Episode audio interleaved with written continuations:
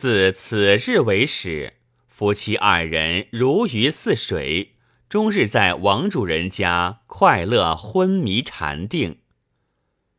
日往月来，又早半年光景，石林春气融合，花开如锦，车马往来，街坊热闹。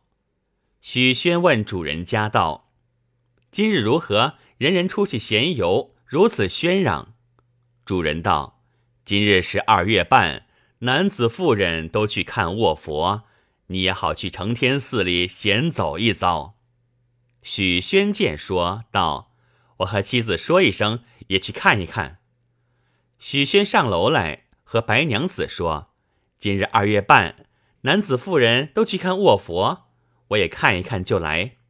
有人寻说话，回说不在家，不可出来见人。”白娘子道：“有甚好看？只在家中却不好，看他做什么？”许宣道：“我去闲耍一遭就回，不妨。”许宣离了殿内，有几个相识，同走到寺里看卧佛，绕廊下各处殿上观看了一遭，方出寺来，见一个先生穿着道袍。头戴逍遥巾，腰系黄丝绦，脚着熟麻鞋，坐在寺前卖药，散施符水。许仙立定了看，那先生道：“贫道是终南山道士，到处云游，散施符水，救人病患灾厄，有事的向前来。”那先生在人丛中。看见许仙头上一道黑气，必有妖怪缠他，叫道：“你近来有一妖怪缠你，其害非轻。我与你二道灵符，救你性命。一道符三更烧，一道符放在自头发内。”许仙接了符，那头便拜，肚内道：“我也八九分疑惑，那妇人是妖怪。”真个是实，谢了先生，径回殿中。至晚，白娘子与青青睡着了。许宣起来道：“料有三更了。”将一道符放在自头发内，正欲将一道符烧化，只见白娘子叹一口气道：“小乙哥和我许多时夫妻，尚兀自不把我亲热。”却信别人言语，半夜三更烧符来镇压我。你且把符来烧看，就夺过符来，一时烧化，全无动静。白娘子道：“却如何？说我是妖怪？”许宣道：“不干我事。我佛寺前一云游先生，知你是妖怪。”白娘子道。明日同你去看他一看，如何模样的先生。次日，白娘子清早起来，梳妆罢，带了钗环，穿上素净衣服，吩咐青青看管楼上。夫妻二人来到卧佛寺前，只见一簇人团团围着那先生，在那里散符水。只见白娘子睁一双妖眼，到先生面前喝一声：“你好无礼！出家人在我丈夫面前说我是一个妖怪，叔符来捉我。”那先生回言：“我行的是五雷天心正法，凡有妖怪吃了我的符，他即变出真形来。”那白娘子道：“众人在此，你且书符来，我吃看。”那先生书一道符，递与白娘子。白娘子接过符来，便吞下去。众人都看，没些动静。众人道：“这等一个妇人，如何说是妖怪？”众人把那先生齐骂。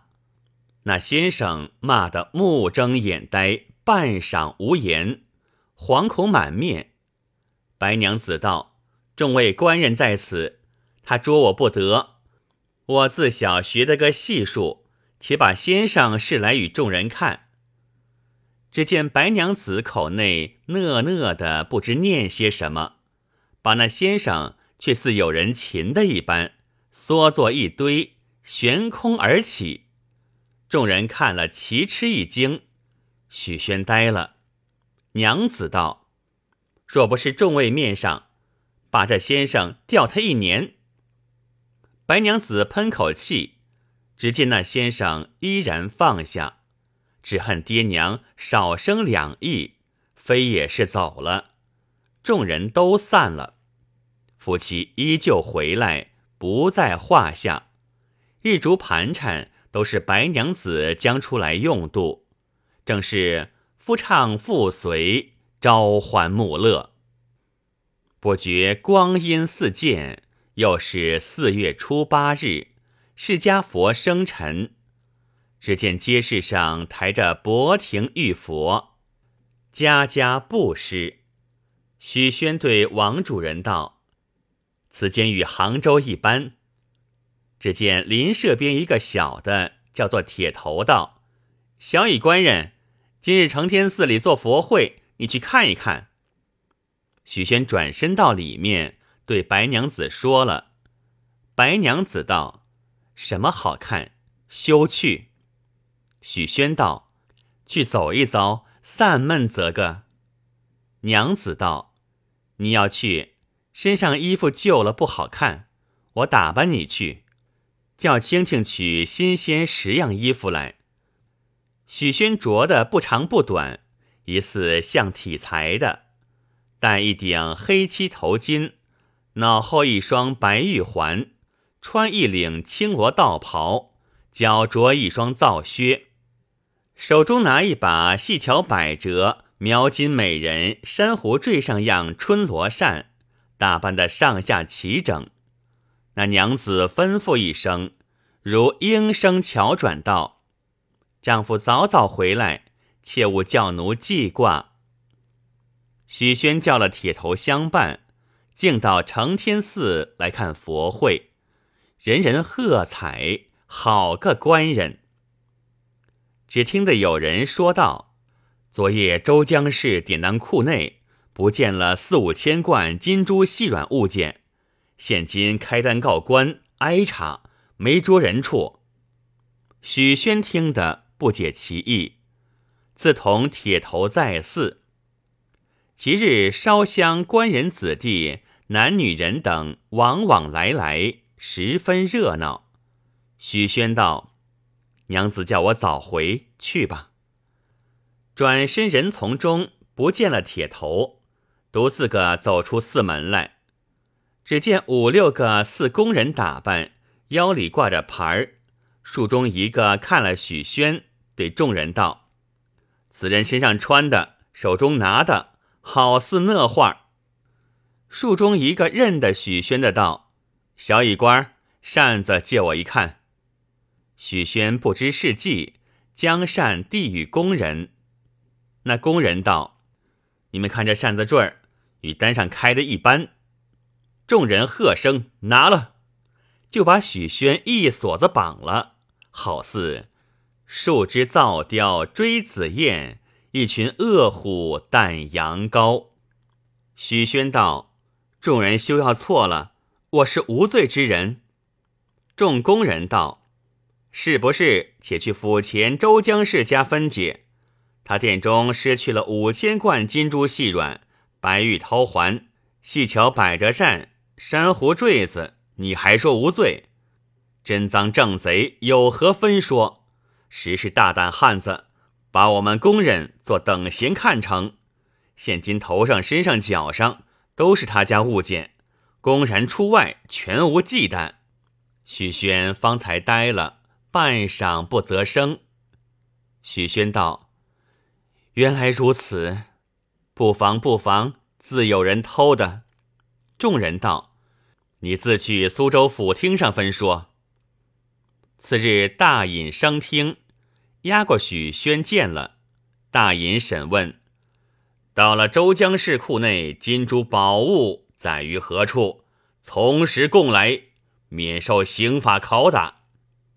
许宣道：“禀上相公做主，小人穿的衣服物件，皆是妻子白娘子的，不知从何而来，望相公明镜详辨则个。”大隐喝道：“你妻子今在何处？”许宣道：“现在吉利桥下王主人楼上。”大尹急差缉捕使臣袁子明，押了许宣，火速捉来。差人袁子明来到王主人殿中，主人吃了一惊，连忙问道：“做什么？”许宣道：“白娘子在楼上吗？”主人道：“你同铁头早去承天寺里，去不多时，白娘子对我说道：‘丈夫去寺中闲耍，叫我同青青照管楼上。此时不见回来，我与青青去寺前寻他去也，忘记主人替我照管，出门去了。到晚不见回来，我只道与你去望亲戚，到今日不见回来。’”众工人要王主人寻白娘子，前前后后便寻不见。袁子明将主人捉了，见大隐回话。大隐道：“白娘子在何处？”王主人细细禀赋了，道：“白娘子是妖怪。”大隐一一问了，道：“且把许宣监了。”王主人使用些钱保出在外。伺候归结。且说周江氏正在对门茶坊内闲坐，只见家人报道：金珠等物都有了，在库阁头空箱子内。周江氏听了，慌忙回家看时，果然有了，只不见了头巾、绦环、扇子，并扇坠。周江氏道：“明是屈了许宣，平白的害了一个人。”不好，暗地里倒与该房说了，把许宣只问个小罪名。却说少太尉使李牧氏到苏州干事，来王主人家歇。主人把许宣来到这里，又吃官事，一一从头说了一遍。李牧氏寻思道：“看自家面上亲眷，如何看坐落？”只得与他央人情，上下使钱。一日，大隐把许宣一一共招明白，都坐在白娘子身上，只做不合不出手妖怪等事，账一百，配三百六十里，押发镇江府牢城营做工。李牧士道：“镇江去便不妨，我有一个结拜的叔叔。”姓李名克用，在榛子桥下开生药店。我写一封书，你可去投他。许宣只得问姐夫借了些盘缠，拜谢了王主人并姐夫，就买酒饭与两个工人吃，收拾行李启程。王主人并姐夫送了一程，各自回去了。且说许宣在路。饥食可饮，夜住小行，不择一日来到镇江，先寻李克用家，来到榛子桥生药铺内，只见主管正在门前卖生药，老将士从里面走出来，两个工人同许宣慌忙唱个惹道：“小人是杭州李牧氏家中人，有书在此。”主管接了。递与老将士，老将士拆开看了，道：“你便是许宣。”许宣道：“小人便是。”李克用叫三人吃了饭，吩咐当值的同到府中下了公文，使用了钱，保领回家。房送人讨了回文，自归苏州去了。许宣与当值一同到家中。拜谢了客用，参见了老安人。客用见李牧是书，说道：“许宣原是生药店中主管，因此留他在店中做买卖。夜间叫他去五条巷卖豆腐的王公楼上歇。”客用见许宣药店中十分精细，心中欢喜。原来药铺中有两个主管，一个张主管，一个赵主管。赵主管一生老实本分，张主管一生刻薄奸诈，倚着自老了，欺侮后辈。见又添了许宣，心中不悦，恐怕退了他，反生奸计，要嫉妒他。忽一日，李克用来店中闲看，问：“新来的做买卖如何？”张主管听了，心中道：“冲我计谋了。”应道：“好便好了，只有一件。”客用道：“有什么一件？”老张道：“他大主买卖肯做，小主就打发去了，因此人说他不好。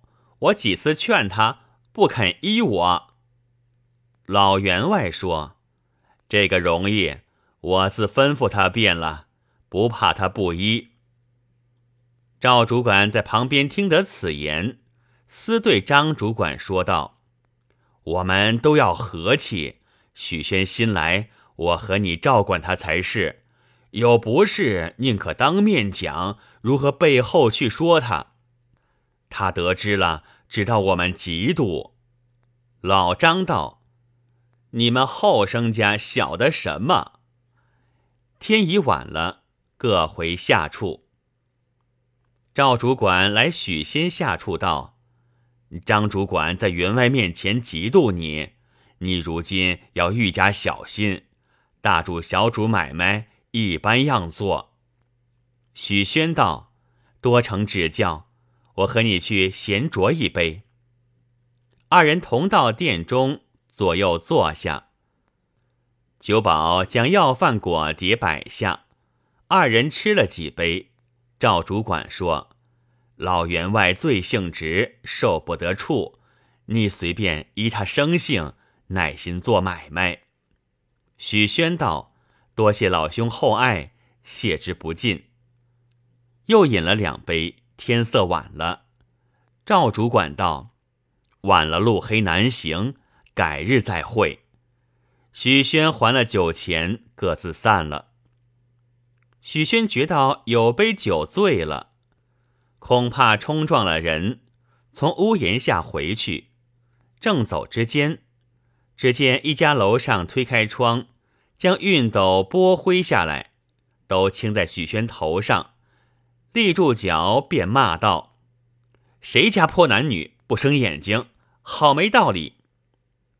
只见一个妇人慌忙走下来道：“官人休要骂，是奴家不是，一时失误了，休怪。”许宣半醉，抬头一看，两眼相视，正是白娘子。许宣怒从心上起，恶向胆边生，无名火焰腾腾高起三千丈，也纳不住，便骂道：“你这贼贱妖精，连累的我好苦，吃了两场官司。恨小非君子，无毒不丈夫，正是踏破铁鞋无觅处，得来全不费功夫。”许宣道。你如今又到这里，却不是妖怪，赶将入去，把白娘子一把拿住，道：“你要官修私修。”白娘子陪着笑面道：“丈夫，一夜夫妻百日恩，和你说来是长。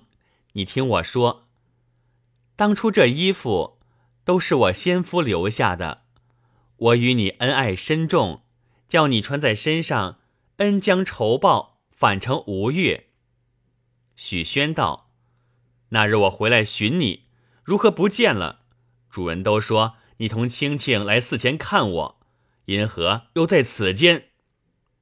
白娘子道：“我到寺前，听得说你被捉了去，叫青青打听不着，直到你脱身走了，怕来捉我，叫青青连忙讨了一只船，到健康府娘舅家去。”昨日才到这里，我也到连累你两场官事，还有何面目见你？你怪我也无用了，情意相投，做了夫妻，如今好端端，难道走开了？我与你情似泰山，恩同东海，视同生死。可看日常夫妻之面，娶我到下处，和你百年偕老，却不是好。许宣被白娘子一骗，回嗔作喜，沉吟了半晌，被色迷了心胆，流连之意，不回下处，就在白娘子楼上歇了。